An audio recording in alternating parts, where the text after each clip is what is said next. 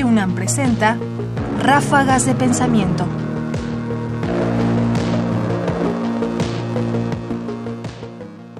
Metodología y crítica. En nuestros días ser crítico es algo altamente valorado. Se espera que los jóvenes se eduquen con un pensamiento crítico, se espera que la sociedad sea crítica, que las críticas sean vertidas, que la democracia está basada en un constante movimiento de críticas. Pero la crítica requiere de algo, es decir, la crítica basta con que sea únicamente crítica o tiene que estar amarrada a otras cosas. A partir de su larga experiencia reflexionando alrededor del pensamiento moderno, la filósofa Laura Benítez discute la relación entre metodología y crítica.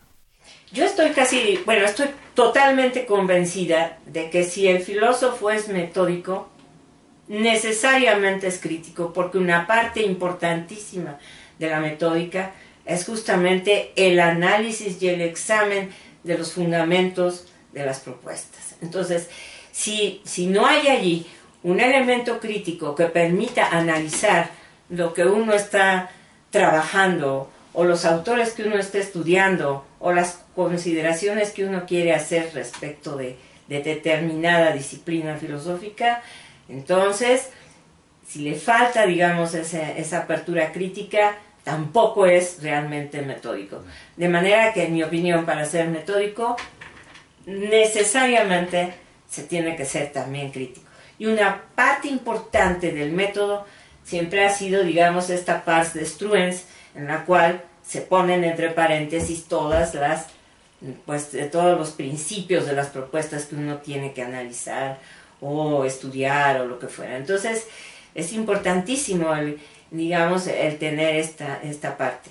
No solamente la parte constructiva, en donde uno eh, señala cuáles son las vías por las que va uno a, proseguir en, digamos, en el desarrollo de sus propuestas, sino también tiene que saber qué es lo que está en, los fundamentos y para eso eh, la necesidad, eh, digamos, crítica es básica, ¿no? Entonces, creo que allí está la cuestión.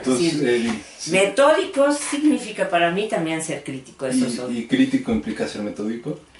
Sí, crítico eh, también implica ser metódico porque eh, si tú no haces una crítica suficientemente bien fundamentada, estás fuera de, rango, ¿sí? Ya, no estás haciendo filosofía, a lo mejor estás haciendo chistes, pero no filosofía. Ráfagas de pensamiento. El punto que toca Laura Benítez es fundamental. La relación entre crítica y metodología es un vínculo necesario. No puede haber críticas si no se sigue un método, si no se está apegado a un método. Y al mismo tiempo uno no puede ser metódico si no ejerce una crítica. Por supuesto, ella está pensando en esta relación entre metodología y crítica que aparece con el pensamiento moderno fundamentalmente con Descartes, pero por supuesto con muchos otros filósofos de la época, que sin embargo se extiende hasta nuestros días. Es difícil pensar en una crítica espontánea que no esté basada en una reflexión metódica y guiada acerca de las cosas. Y no se puede concebir tampoco que una reflexión metódica de las cosas prescinda necesariamente de hacerse preguntas básicas sobre el origen, sobre la validez, sobre los argumentos que permiten sostener lo que se sostiene.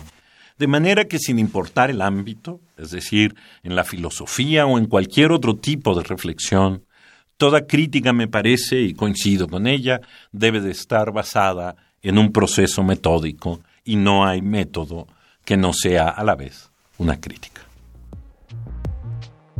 Laura Benítez Grobet fragmento de una entrevista para la plataforma de temas de filosofía, Área de Interés número 13, Sentido de la Historia, 2016. Entrevista conducida por Mario Edmundo Chávez Tortolero.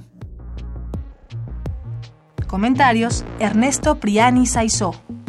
Producción: Ignacio Bazán Estrada. Más información en la página ernestopriani.com.